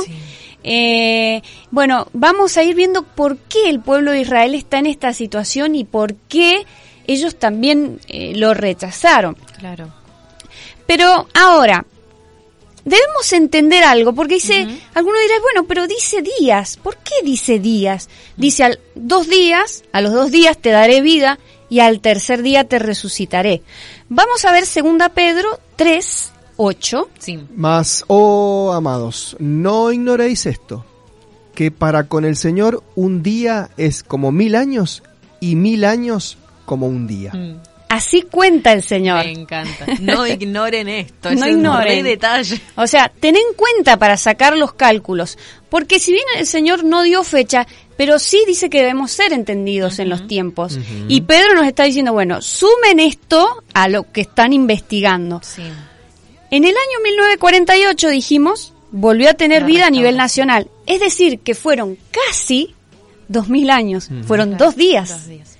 O sea que la escritura se cumplió. Y el Señor en Oseas 5.15 decía, andaré y volveré a mi lugar. ¿Sí? ¿Cuándo? Bueno, en el tercer día. Pero nosotros ya estamos viendo que ese segundo día ya se cumplió. Es un dato para tener en cuenta. Ahora volvamos a Mateo 24, Sí. eh, del 32 al 34 otra vez para refrescar. Bien, de la higuera aprended la parábola. Cuando ya su rama está tierna y brotan las hojas, sabéis que el verano está cerca. Así vosotros también, así también vosotros, cuando veáis todas estas cosas, conoced que está cerca a las puertas.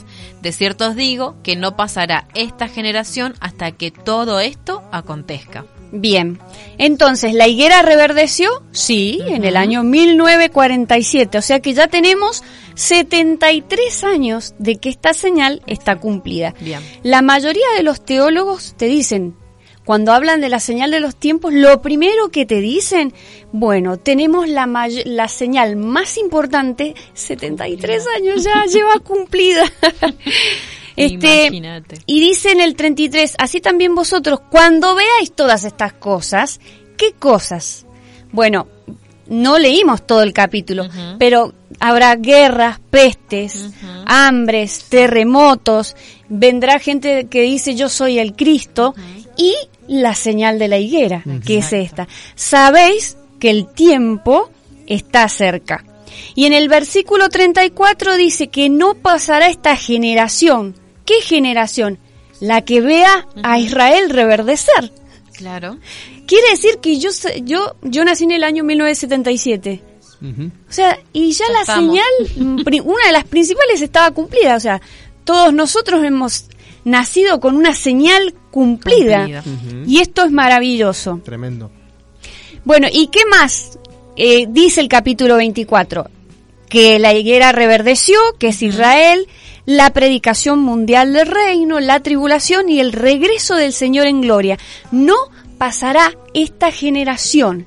O sea, las mismas personas que ven esto son las que van a ver el resto. O sea, la venida del Señor y lo que mencionamos recién. Ahora, ¿cuánto dura una generación? Lo vamos a ver en Salmos 90, 10. ¿Qué les parece, chicas, si escuchamos un poquito de música? Sí. Bien, Vos dirás, vamos, pero, vamos. pero si recién escuchamos, eh, lo que pasa es que pasan casi 20 minutos Sí. y está tan bueno esto que da Sí. para seguir. Sí, sí, sí, pero sí. ahí la gente tiene que revolver su almuerzo. Que no se queme el arroz. Claro, porque están Al allí y está sonando allí la olla. Bueno, vayan al baño a, a Es relajar un poquito. Una, una clase de Zoom. Bueno, ahora cortamos cinco minutos, van al Ah, baño. sí. Bueno, ya volvemos, chicas. dale, dale. Volvemos.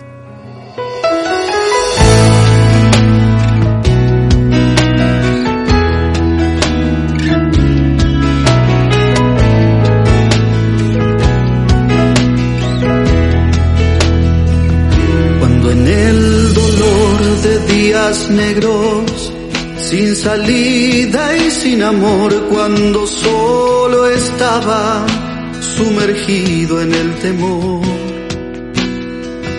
en la soledad y en la tristeza, sin poder oír tu voz, confusión y lágrimas llenaban mi interior.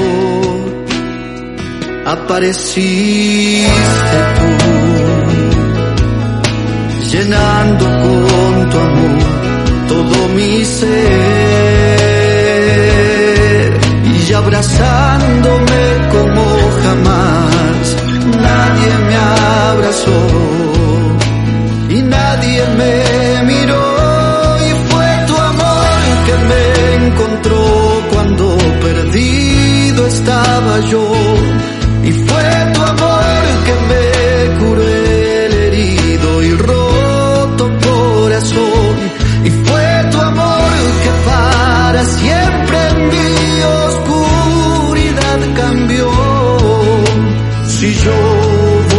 cantar fue por tu amor.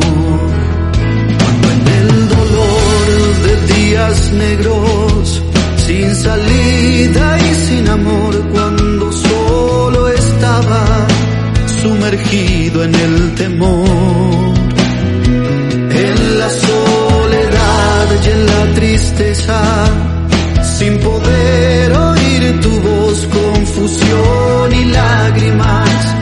llenaban mi interior. Apareciste tú, llenando con tu amor todo mi ser y abrazándome como jamás. Nadie me abrazó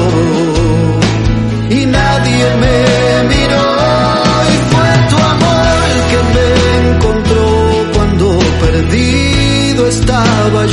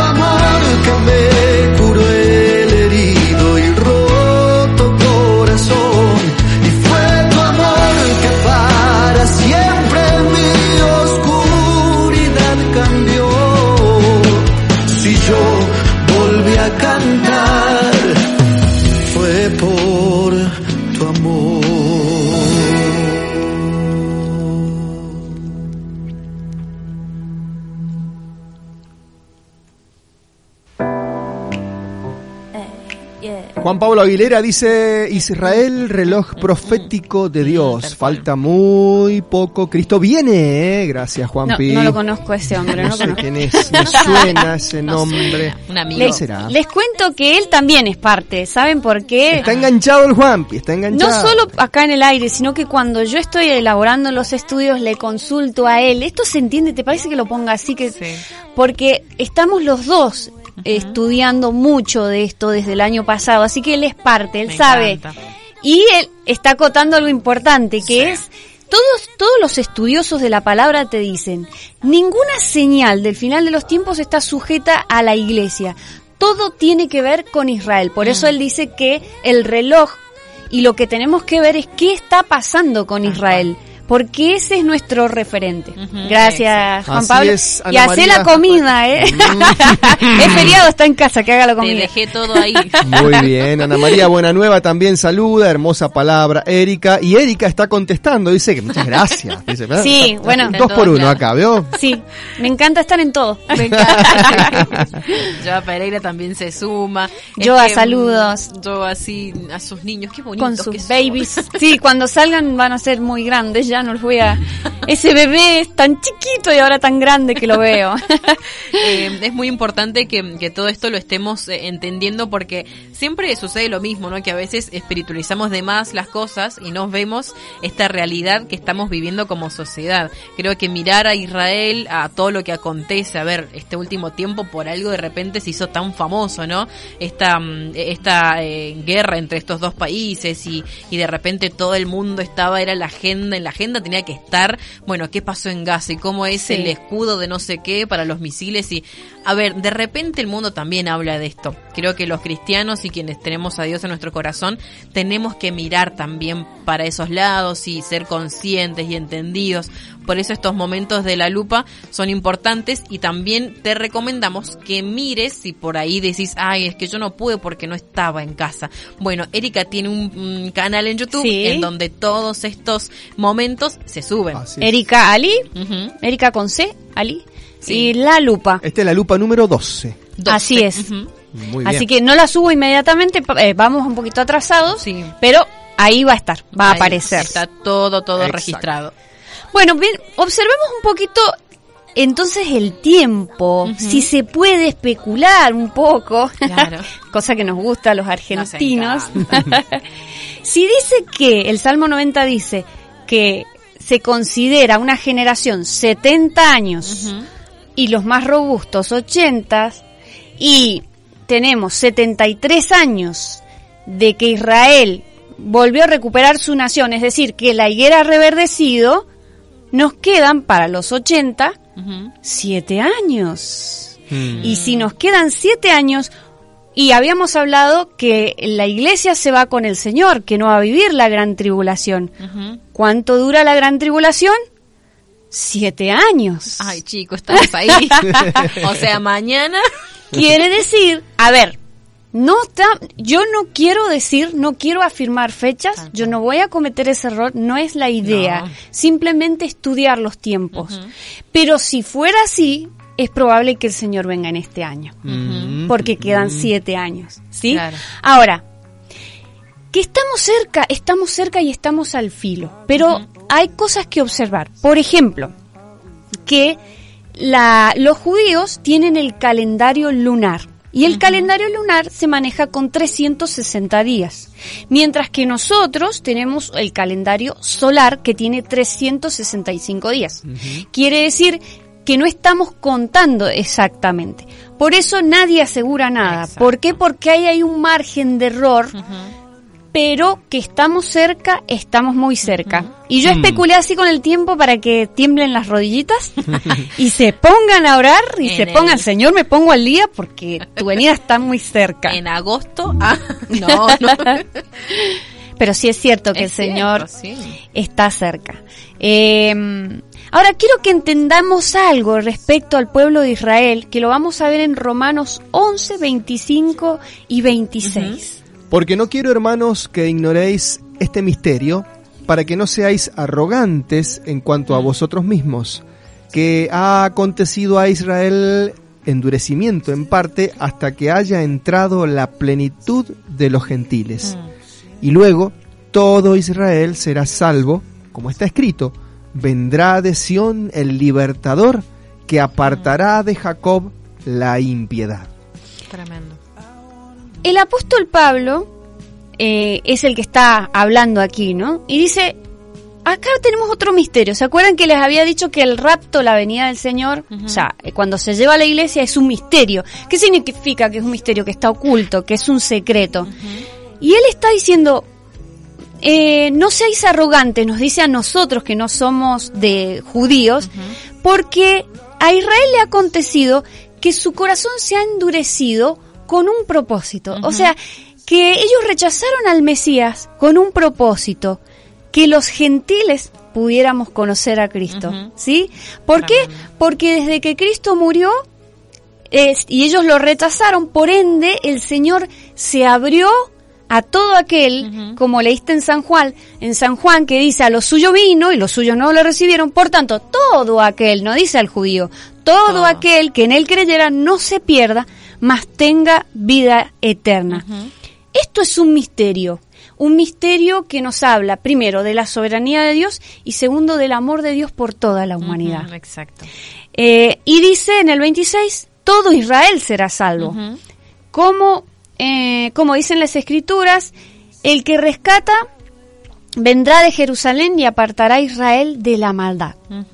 Es decir, que se nos abrió a nosotros, eh, desde Cristo, que estamos ya en los 2000 años, hasta nuestros días, la oportunidad para que nosotros podamos conocer al Señor. ¿Sí? Sí. Romanos 9, 25 y 26. Como también en Oseas dice, llamaré pueblo mío al que no era mi pueblo y a la no amada, amada. Y en el lugar donde se les dijo, vosotros no sois pueblo mío, allí serán llamados hijos del Dios viviente.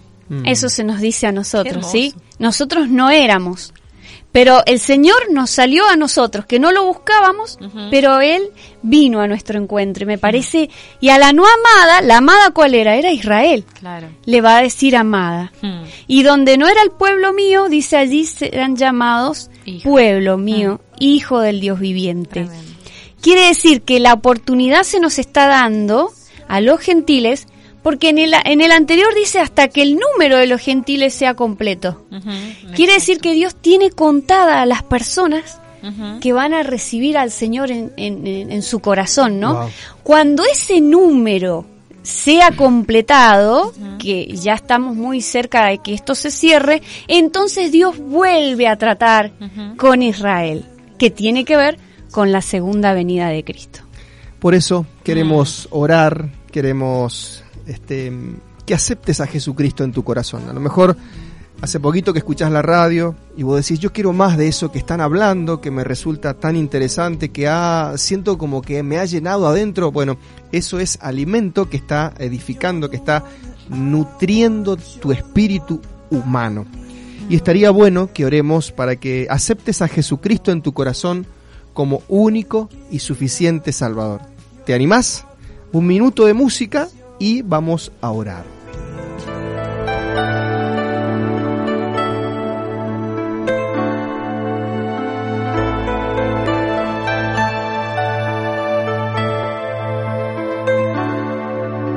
Entrégame tus ganas de llorar, tus ganas de decir que no puedes más. Mírame, ¿quién te hizo creer que este miedo que te inunda no lo puedes vencer? Hoy levántate y comienza a ver más allá y ordénale a esa pared que se tiene que derrumbar.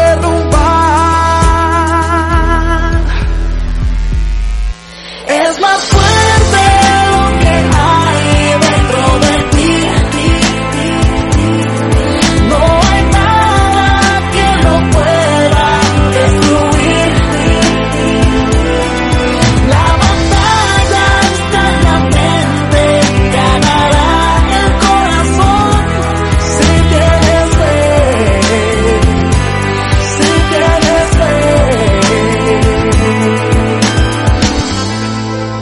tienes fe, como dice la gente de tercer cielo, es más fuerte lo que está en tu interior. Y eso que está en tu interior es lo que quiere recibir el poder del Espíritu Santo de Dios. Repetí conmigo, es muy sencillo, yo quiero que seas consciente de lo que vas a hacer, porque vas a hacer una confesión de fe en donde vas a aceptar el señorío de Jesucristo. ¿Querés?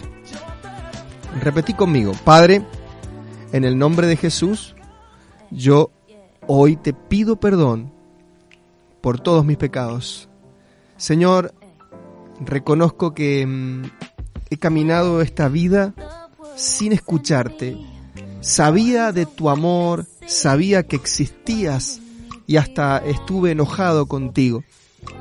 Pero hoy tus cuerdas de amor me han hecho comprender que necesito que me aceptes como hijo. Yo te acepto en mi corazón como único y suficiente Salvador. Anota mi nombre en el libro de la vida. Mi nombre es. Decí tu nombre y apellido. Y ahora declaro en el nombre de Jesucristo que soy tu hijo, tu hija, y tú eres mi Padre. Ayúdame a crecer. Yo quiero más de ti, Señor. Yo quiero que me sigas hablando a través de la radio, a través de los mensajes.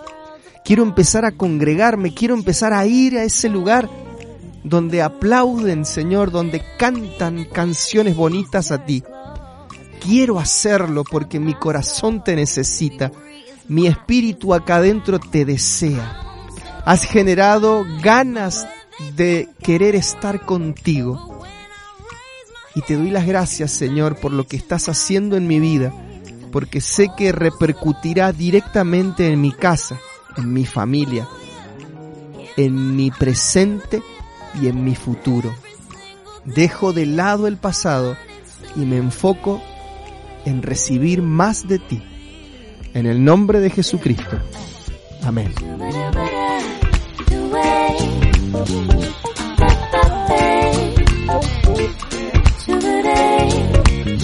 Me gustaría que Erika ore por lo que tiene en su corazón y cierre Sil para cerrar esta parte final del programa, Erika. ¿Orar? Sí.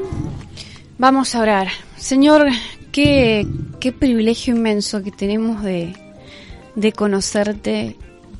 Además, eh, viendo esta historia, Señor, tan maravillosa donde te abriste a nosotros, Señor, a los que no somos judíos, y nos has declarado que somos amados y, y aunque no te buscábamos, nos dijiste, acá estoy, esta es la oportunidad para, para que se salven.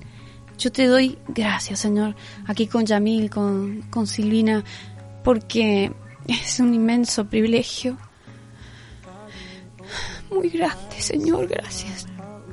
Me siento tan honrada. Sé que no merezco esto, Señor. Pero te amo con todo mi corazón, Dios. Con todo mi corazón. Y me encanta. Me encanta escuchar tus historias, Señor, tu palabra. Y cuanto más te conozco, más me doy cuenta que me has tratado como un tesoro precioso, que me has buscado. Señor, como dice la parábola, como aquella mujer que perdió esa moneda y revolvió todo hasta que la encontró, como ese padre que siempre buscaba a su hijo que se fue de casa y salía a ver si volvía. Señor, me has buscado a través de la historia del mundo. Señor, me has buscado aún antes de nacer. Tenías un plan para todos nosotros, Señor. Yo te pido perdón en nombre no solo mío, sino en nombre de la iglesia, Señor. Porque muchas veces no hemos valorado lo que hemos recibido, Señor, porque lo tenemos en menos. Porque a veces no es, eh, tu amor o el beneficio de estar cerca tuyo lo vemos por el lado de eso, justamente, de qué me puede dar Dios y con Él me siento bien pero no hemos sido capaces de apreciar este regalo tan maravilloso. Y te pido perdón, Señor, porque yo también lo he hecho. Pero quiero valorar cada tilde, cada jota de tu palabra y amarte con todo mi corazón, porque yo sé, como, como dice el salmista, amo tu ley. Amo tu ley, amo tu sabiduría. Amo cada toque tuyo de tu dedo en la historia de la humanidad. Y quiero decirte, Señor, que te estamos esperando que te amamos. Bendice a la audiencia. Señor, que ellos puedan sentir, así como los caminantes de Maús, que dice, ¿acaso no ardía nuestro corazón cuando Él nos explicaba las escrituras? Porque Él se presentó resucitado y ellos no lo reconocieron, pero sí ardía el corazón. Yo te pido, Señor, que el corazón de la audiencia arda por esta palabra y que si tal vez no llegan a entender todo, pero que esto provoque una mayor búsqueda, una mayor santidad, porque sé que estás a las puertas. Te damos gracias, Dios. Amén y amén. Papá, también queremos pedirte, Señor, que en este tiempo, en esta semana, en este comienzo de semana, Señor, pongas en nosotros mayor deseo de tu búsqueda, papá, de encontrar y de saciar nuestro entendimiento en ti, Señor. Sabemos que son tiempos difíciles, papá, pero que ni un problema, Señor, que ningún momento de amargura pueda opacar, Señor, nuestros ojos y no poder verte, Señor, con claridad. Queremos, Señor, que nos pongas tu perspectiva, mi Dios, que en esta semana podamos desarrollar, Señor, ese sentido, Señor, ese sentido de saber entender tus tiempos, Señor, de poder comprender, Señor, tus palabras, de poder tener mayor discernimiento de tu palabra, papá. Queremos que en nuestro corazón abunde, Señor, tu espíritu y que podamos ser llenos de tu palabra, de ti, Señor, para poder afrontar cualquier situación de esta semana, mi Dios. Por eso encomendamos la semana a ti, pedimos unidos, Señor, como cuerpo, como iglesia, que en esta semana incrementes en nosotros la búsqueda de ti, Señor, que nos llames, papá. Espíritu Santo llama a, a- que busquemos más de ti, a que podamos encontrar tu voz, a que podamos tener total claridad, Señor. Todo lo que esté opacando esa perspectiva que viene de ti, te pedimos que la quites, papá, que consueles nuestro corazón si hace falta, que nos llenes y que podamos realmente ser libres, Señor, y poder conocer la verdad.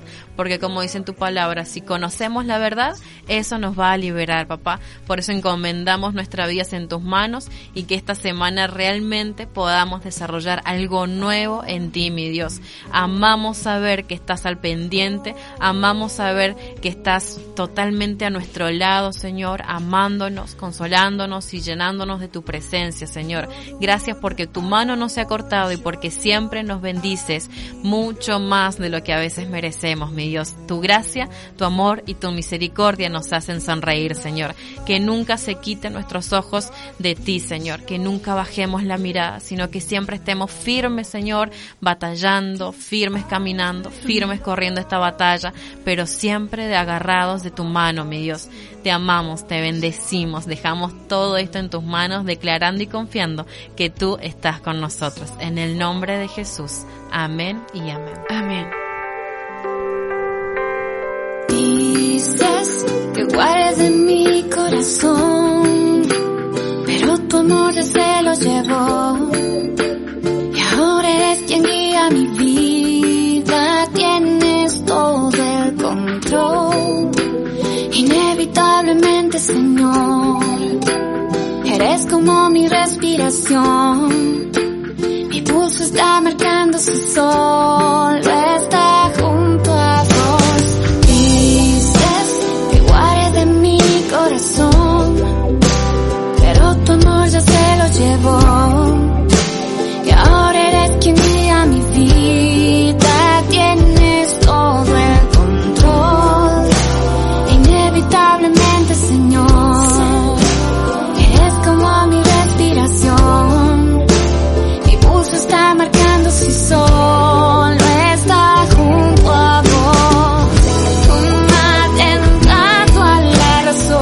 Nos vamos, chicas.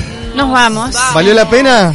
Sí, valió la pena. Claro que sí. Siempre, siempre, Tremendo. siempre. Aquí mm, mensajes que llegaban. Eh, hola, Pastor Yamil, Sil y Hola. Erika. Bendiciones, los estoy escuchando vía online. Muy bueno Gracias. el tema que están tratando. Juan desde General Villegas. Gracias, Qué Juancito. Lindo, qué Saludos, lindo. Juan. Qué lindo, qué lindo que, que esta mañana la hayamos compartido juntos. Así ya es. nosotros nos despedimos y queda toda la programación de Estación Luz con buena música, con mensajes eh, de nuestro apóstol. Ahora enseguidita nomás sale. Así es que mm, estar prendidos a la radio, escuchando buena música y pudiendo disfrutar este feriado fresco, pero en casa, tranquilo. Sí. Así es, Nilda Verdú, gracias a Dios por la palabra, Lorena Romero, amén la palabra, Olguita Nieto, la Olga de las tortas fritas, dice amén, dice el Juan P. Aguilera también, saluda, la Joa, bueno, muchas gracias por estar del otro lado, gracias, Gracias. Erika, como cada lunes es un honor, un privilegio, nos vamos nutridos, siento Sí. Que, ay, lo necesitaba para arrancar, así Totalmente. que muchas gracias Erika. De nada, para mí es un privilegio ser útil y, y- y servir, ¿no? A través de, de la palabra. Así que gracias chicos y nos vemos el próximo lunes en La Lupa. Claro que sí. Nos Así vemos. es, esta carrera Erika no la gana el más rápido. ¿Quién gana esta carrera? El que llega hasta el final. Muy bien. Hasta mañana. Adiós. Chau, chau. Chao.